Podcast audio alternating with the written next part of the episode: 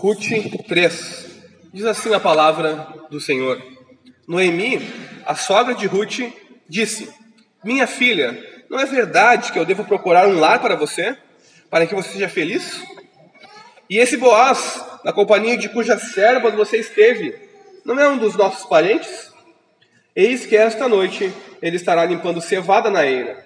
Lave-se, ponha perfume, vista a sua melhor roupa e vá até a eira. Mas não deixe que ele perceba que você está ali, até que ele tenha acabado de comer e beber. Quando ele for dormir, repare bem no lugar onde ele vai se deitar. Então vá, descubra os pés dele e deite-se ali.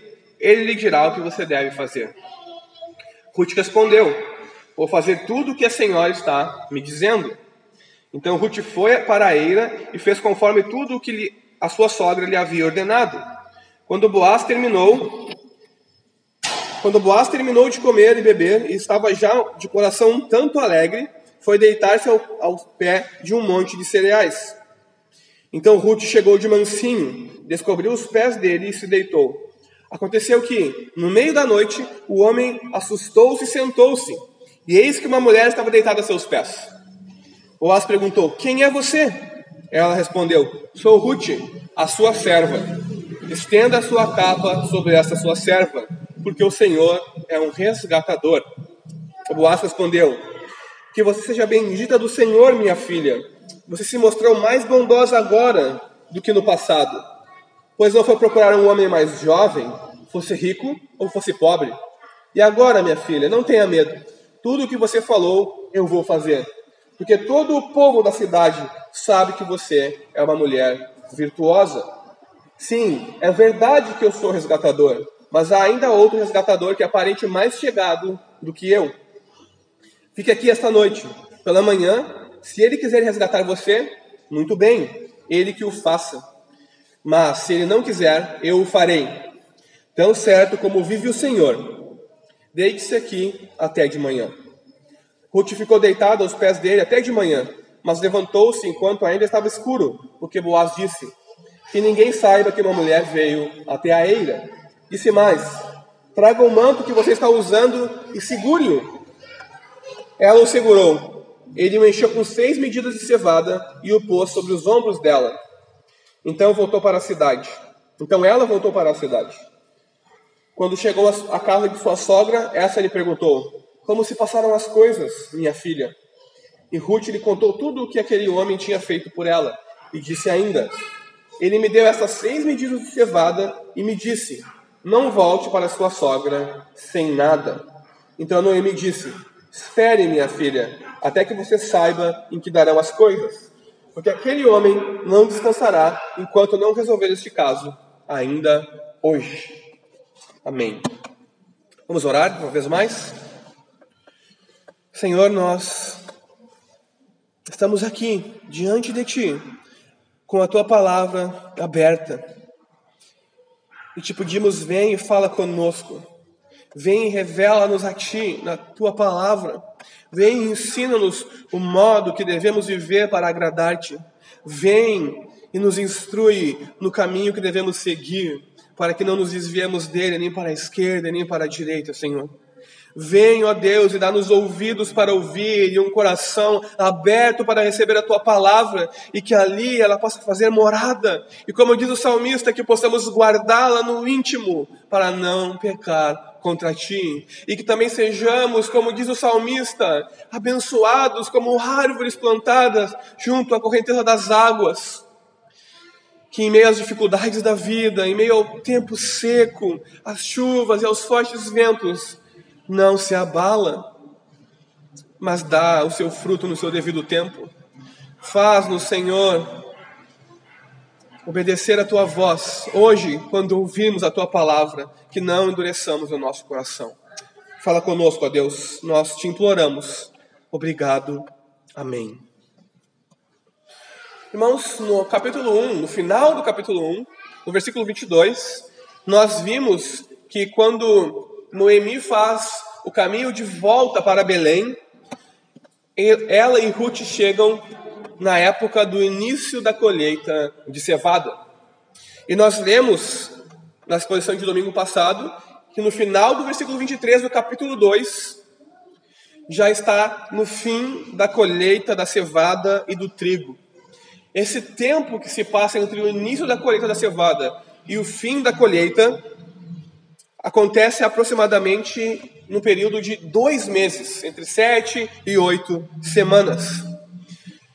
Nós, desde o início, desde Ruth 1, quando Elimelech, Malom e Quilion morrem, logo na introdução do livro, nós sabemos que Ruth é uma mulher necessitada, que Ruth é alguém completamente, que, que Noemi, perdão, é uma mulher necessitada, que Noemi é uma mulher completamente desamparada e não tem ninguém.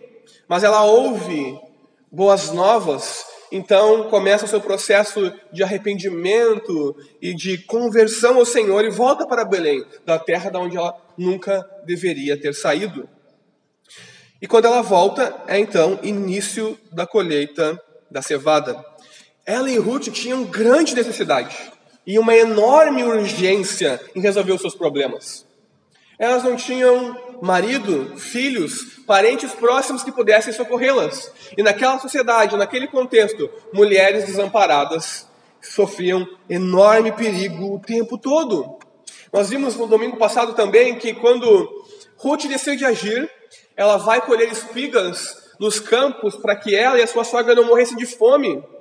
Uh, Boaz age com ela com generosidade e proteção e dá ordem aos seus servos para que não a machuquem, que permitem que ela colha, e a ordena que fique no seu campo durante toda a colheita, para que ela não pudesse, para que ela não sofresse nenhum tipo de abuso físico, psicológico ou qualquer outro tipo de dano que ela poderia sofrer em outros lugares. E quando ela volta e conta para sua sogra, a sua sogra que está tão absorta em si mesmo, pensando apenas em si própria, olhando para o seu umbigo e pensando nos seus problemas, diz: minha filha, que bom, que bom que você encontrou um homem, porque realmente você poderia sofrer muitos perigos em, em todo o processo de colheita. Vejam, elas estão extremamente desamparadas e necessitadas. Elas tinham grande necessidade e enorme urgência de resolver seus problemas. Mas o tempo de Deus é diferente do tempo delas. Deus faz as coisas ao seu próprio modo e ao seu próprio tempo. Vejam, Deus estava já desde o início abençoando Noemi e através de Ruth já indo fazer grandes coisas na vida delas. Mas ele poderia fazer simplesmente no estalar de dedos, providenciar um resgatador, alguém que as abençoasse e resolvesse os seus problemas, e teríamos um belo conto de fadas. Mas Deus não faz assim. Deus não age logo que elas chegam de volta à terra prometida. Por quê? Porque Deus primeiro tinha que restaurar a fé de Noemi. Era mais importante que Deus restaurasse a fé de Noemi, a confiança de Noemi nele, do que abençoasse elas fisicamente. Então nós vemos aqui que Noemi e Ruth ainda tinham um longo caminho a trilhar até a restauração completa de Noemi e a bênção de Ruth. Então nós já aprendemos logo no início do capítulo 3 que o tempo de Deus é diferente do nosso tempo. E que grande lição para nós nos nossos dias isso é hoje. Nós vivemos numa época com síndrome do pensamento acelerado. Nós não conseguimos ficar cinco minutos refletindo sobre algo. Nós não conseguimos ficar cinco minutos meditando ou de joelhos dobrados orando e lendo a palavra de Deus, porque nós temos sempre que fazer algo. Nós temos sempre que movimentar a nossa mente e o nosso coração em direção a várias coisas. Porque senão, se nós pararmos cinco minutos que seja, nós vamos ver o abismo profundo que há na nossa alma. Nós vamos nos atentar para o vazio terrível que há no nosso coração.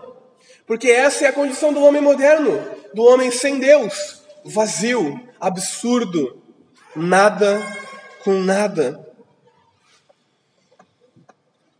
O tempo de Deus é bastante diferente do nosso tempo. Nós queremos as coisas ao nosso modo e à nossa maneira, mas parte da caminhada do Evangelho é Deus nos ensinando que as coisas são ao seu modo e à sua maneira. Por isso, nós possamos aprender com Ruth e Noemi a descansar no Senhor, a confiar no Senhor e aguardar pelo tempo do Senhor. A grande lição do capítulo 3 é: nós vamos escolher viver enfrentando as situações com coragem e confiança. Isso é, de modo sábio, conforme a palavra de Deus e com fé nas promessas de Deus, ou seja, nós vamos viver de acordo com a palavra de Deus, aguardando o Senhor agir nas nossas vidas, fazendo as coisas conforme a vontade do Senhor, ou nós vamos agir segundo o que nós achamos mais certo.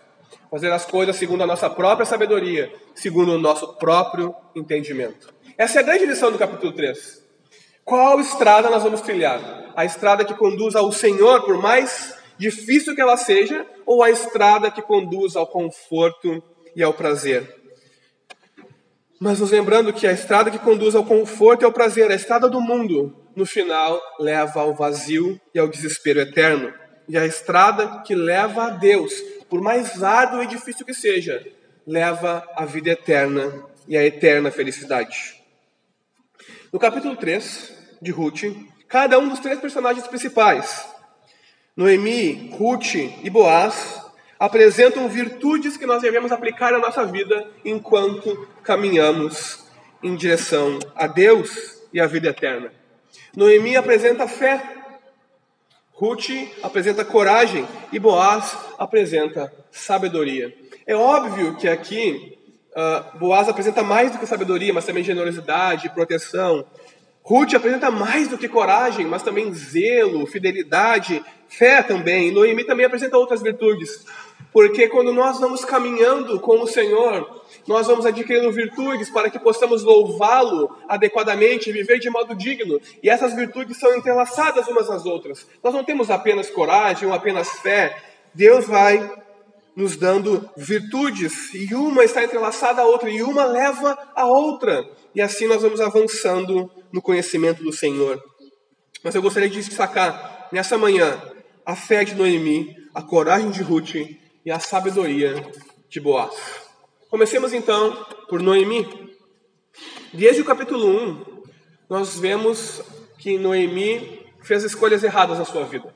Ela e sua família fizeram escolhas de se afastar da terra prometida, de se afastar de Deus, de andar segundo o que achavam que era mais correto. Mas ela era incapaz de ver que esse era um caminho equivocado. E ela só começou a perceber que esse era um caminho equivocado, que levava para longe de Deus, quando ela perde tudo o que ela possuía. O seu marido morre e também os seus filhos morrem. Mas desde então, Deus já está agindo para restaurar Noemi. Mas da mesma forma que ela era incapaz de ver que a estrada que ela estava trilhando não era uma estrada adequada, agora também ela é incapaz de ver que Deus a está restaurando. Por quê? Porque ela só pensava em si mesma, na sua desgraça, nos problemas que a abateram. E mais, ela acusava Deus o Senhor, o Todo-Poderoso, me fez sofrer, está me fazendo e me castigando por causa do meu pecado. Noemi só conseguia ver a justiça de Deus e não conseguia ver a graça de Deus por detrás dos acontecimentos. Mas com tudo o que estava acontecendo, depois de passar alguns meses, aproximadamente dois meses, novamente em Belém e vendo Ruth agir com graça e bondade para com ela e a provisão de Deus, elas não estavam mais passando fome, elas não estavam mais passando necessidade, as coisas estavam começando a andar. Então ela começa, Noemi, a se aperceber que no meio do sofrimento dela, no meio das lutas dela, da incredulidade dela, de toda a dificuldade que ela estava vivendo, Deus estava sim agindo. É como se ela abrisse os olhos e a sua fé começasse a ser restaurada. Deus está restaurando primeiro a fé de Noemi, como eu já disse, porque isso era o mais importante. Só então depois Deus vai restaurar a vida de Noemi por completo. Porque Deus não coloca como nós a carruagem na frente dos bois. Deus dá importância às coisas mais importantes. Então Noemi, vendo a ação de Deus, abre os olhos, poderíamos dizer assim, ou para usar uma metáfora do Novo Testamento, cai as escamas dos seus olhos, como aconteceu com Paulo, e ela começa a ver. E ela age com extrema fé, porque ela sabe, ou ela se lembra, de que Deus tem uma lei, e que a lei de Deus servia para abençoá-la. E ela se lembra de que a lei de Deus ordenava que houvesse um resgatador da sua propriedade. O que é um resgatador? Nós vivemos numa outra cultura em outro tempo, mas aquela cultura, naquele tempo, um resgatador era um parente próximo que resgatava, ou seja, comprava a propriedade familiar que pertencia ao seu clã. Se alguém por dívidas, por dificuldade financeira, vendesse a sua propriedade ou a si mesmo como escravo para pagar as dívidas, um resgatador, um parente rico, um parente com condições, tinha o dever de, em determinado tempo, resgatar aquela propriedade para trazê-la de volta à família, para não deixar a família sem subsistência. E se a pessoa se vendeu como escrava, aquela, o resgatador tinha o dever de resgatá-la para que ela fosse livre novamente e pudesse desfrutar dentro do povo da aliança das bênçãos de Deus. Nós vemos isso em Levítico 25, dos versículos 44 a 55. Você pode ler em casa depois. Então é isso que Noemi espera de Boaz, que ele resgate a propriedade da família de Elimelech, ou seja, da família do falecido marido dela. Só que Noemi está agindo aqui com extrema fé, porque ela não está falando para Ruth, vá lá, encontre Boaz e ele vai ser o seu resgatador. Ela está propondo algo muito mais ousado. Ela está propondo também algo que Boaz não tinha o dever de fazer, mas se casa, que era se casar com Ruth. Ou seja, ela está se lembrando da palavra de Deus, daquilo que ela foi ensinada, está com seus olhos abertos novamente e se lembrando do casamento de Levirato, que era um, também uma lei do Antigo Testamento. Dessa vez nós encontramos em Deuteronômio 5, dos versículos 5 a 10, onde, numa família, se o marido de uma mulher morresse sem ter filhos, ou seja, descendência, o irmão daquela, daquele que faleceu deveria tomar a, a esposa dele como sua e então gerar descendência para o falecido. Isso é meio estranho para nós hoje, né? Isso não faz muito sentido. Mas os judeus, os israelitas, os hebreus, eles tinham a memória social como algo de extrema importância. Eles viviam nos filhos, nos netos, nos filhos dos netos e nos filhos dos filhos dos netos. A memória, o nome deles, se eles tivessem um filho, prosseguiria. Vejam, no Novo Testamento nós temos genealogias, porque os judeus se importavam com isso. As pessoas viviam socialmente avançando na sua descendência. Mas Elimelec, Malom e Quilion morreram sem deixar filhos. Eles não tinham filhos. Ou seja, o nome deles seria riscado da terra. Porque, como eles se afastaram da terra da promessa, o nome deles seria riscado da terra. E essa era a maior de todas as dores de Ruth e de Noemi. Elas não tinham descendência. A memória delas não avançariam. É como se elas jamais tivessem existido, porque elas morreriam ali e ninguém levaria o nome da família deles. Então, Noemi está agindo aqui com extrema fé e confiança no Senhor, porque agora ela não tem mais escamas nos olhos, ela está voltando a confiar no Senhor, está sendo plenamente restaurada. E ela propõe ousadamente, com coragem também, que Ruth lembre de que Boaz é resgatador e que Ruth lembre Boaz do casamento de Levirato e a tome como esposa. Vejam, a fé de Noemi é tamanha. Noemi conhecia os parentes dela. Noemi sabia das pessoas que haviam na cidade. E ela sabia que havia um resgatador mais próximo do que Boaz. Veja, ela está agindo com fé. Eu sei que é um outro homem, mas esse homem é um homem de caráter. Esse homem é um homem digno. E como ela diz para Ruth logo no início do capítulo, não devo eu buscar para você um lar, um lugar para que você seja feliz? Então, Lembrem-se do capítulo 1 e 2, onde Noemi não se importava com Ruth. A queria, queria se livrar dela porque ela se lembrava do seu pecado. E também depois não se importava com a, o que pudesse acontecer com ela, uma estrangeira, uma mulher sozinha em outra terra. Mas agora ela está sendo restaurada. Está entendendo que Ruth é bênção para a vida dela. Está com a sua fé voltando.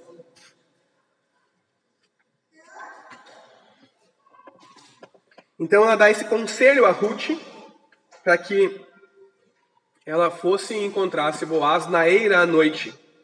Bom, o texto aqui é extremamente ambíguo, tanto em português quanto no original. Na verdade, o português reflete a ambiguidade do, do original. O texto aqui, irmãos, ele é extremamente ambíguo. Por quê? Porque uh, as metáforas que há no texto aqui podem tanto uh, significar relação sexual quanto o que elas realmente significam no texto. descobrir os pés pode ser tirar a coberta de quem estava dormindo, ele acordaria com frio, ou também é um eufemismo para relacionamento sexual. Mas deixemos isso de lado por enquanto. Então, Noemi representa a fé, algo que nós devemos ter na nossa vida. Eh, lembrar da ação de Deus na nossa vida e agir com fé, com base nas promessas de Deus no Evangelho.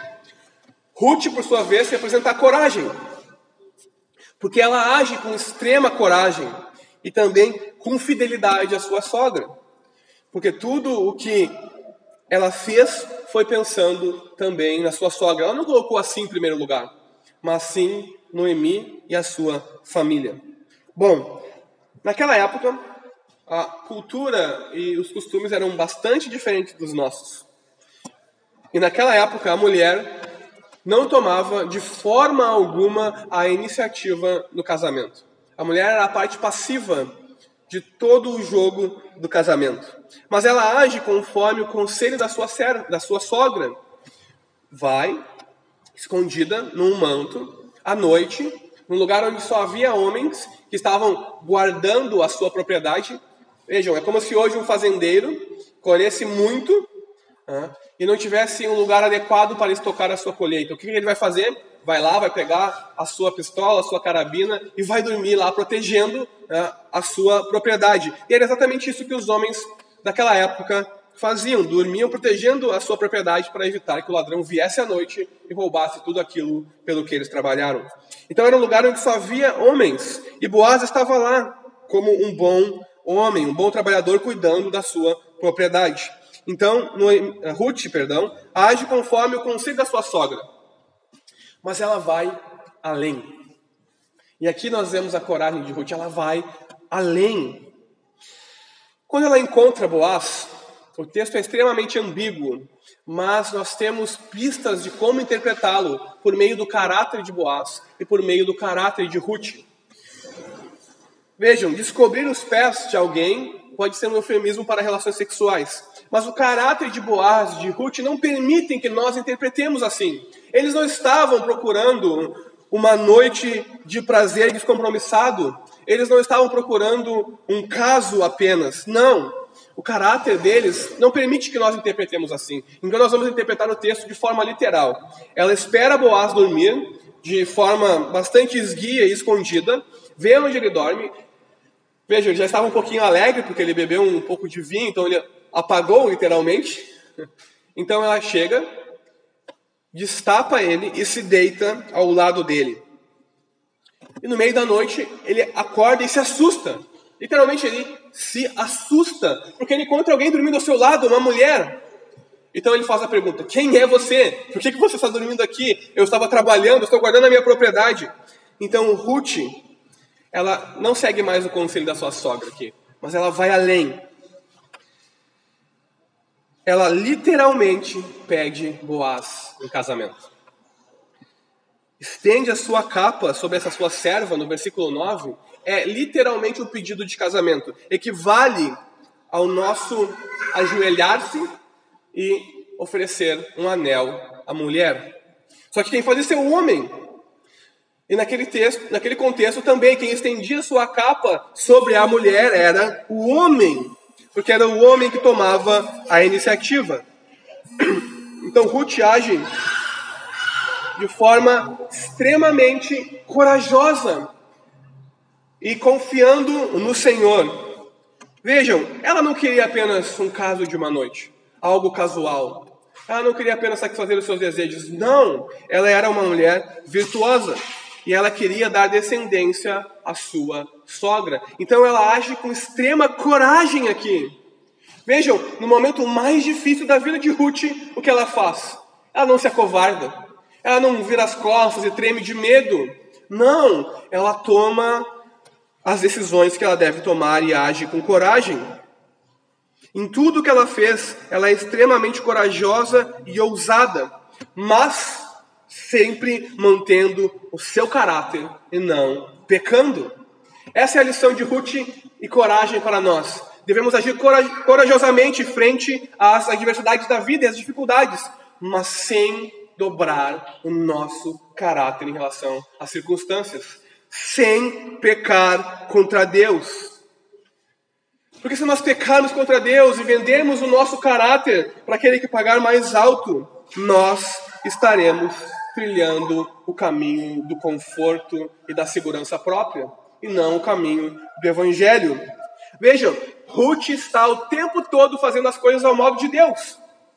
E mais uma vez, essa é a maior lição do capítulo.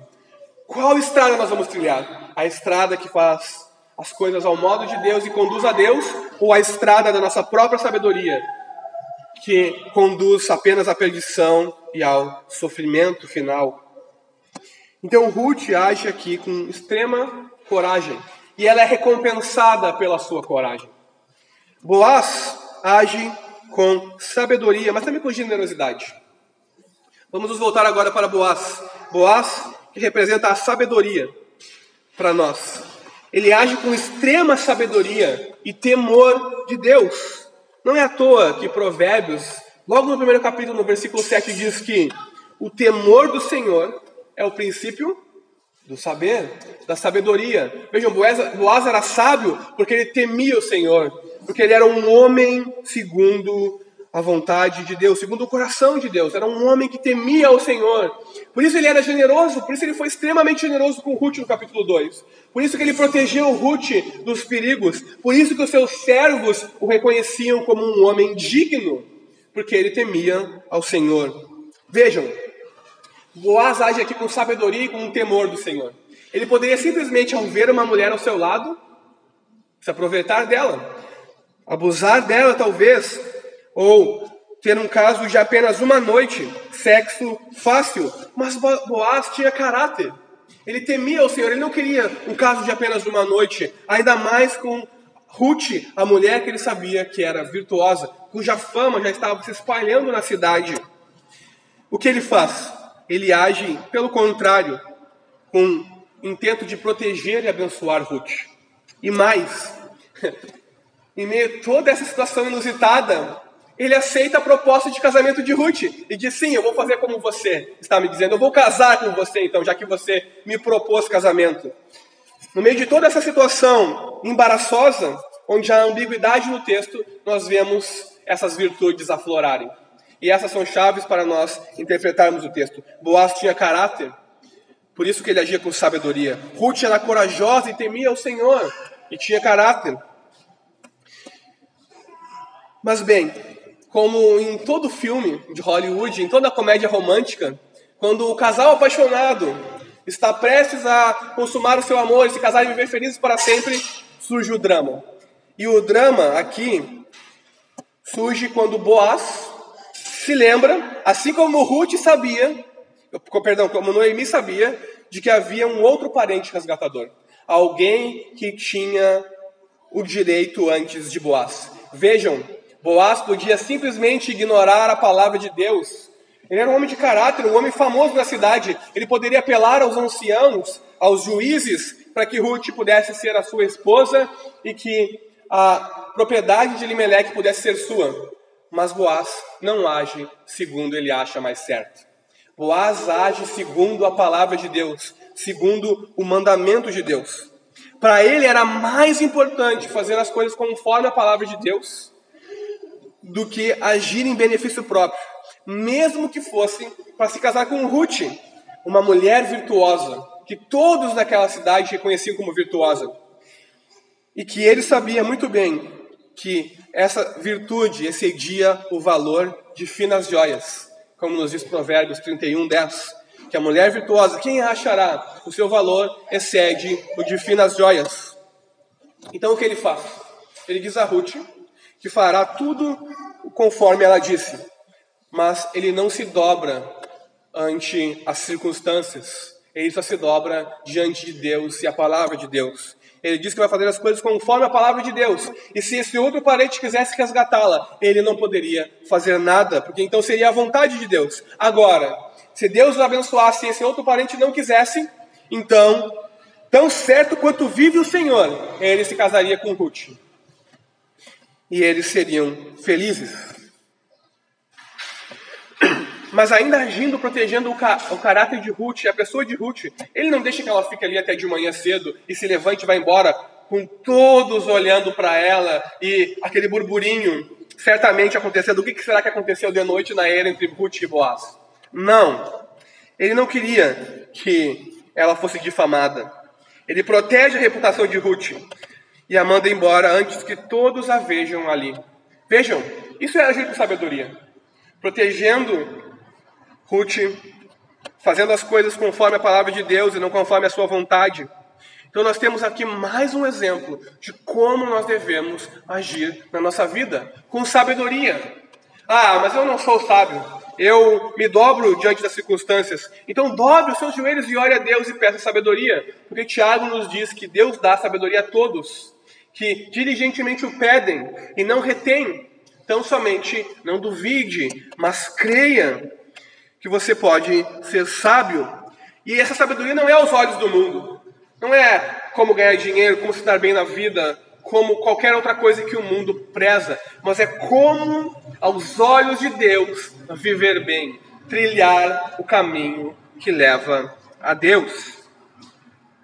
Por fim, antes de nós encerrarmos, um ponto interessante aqui do texto é o presente, entre aspas, que Boaz dá a Ruth algumas medidas de cevada. Para nós hoje não faz muito sentido, né? Por que, que ele deu alguns grãos a ela?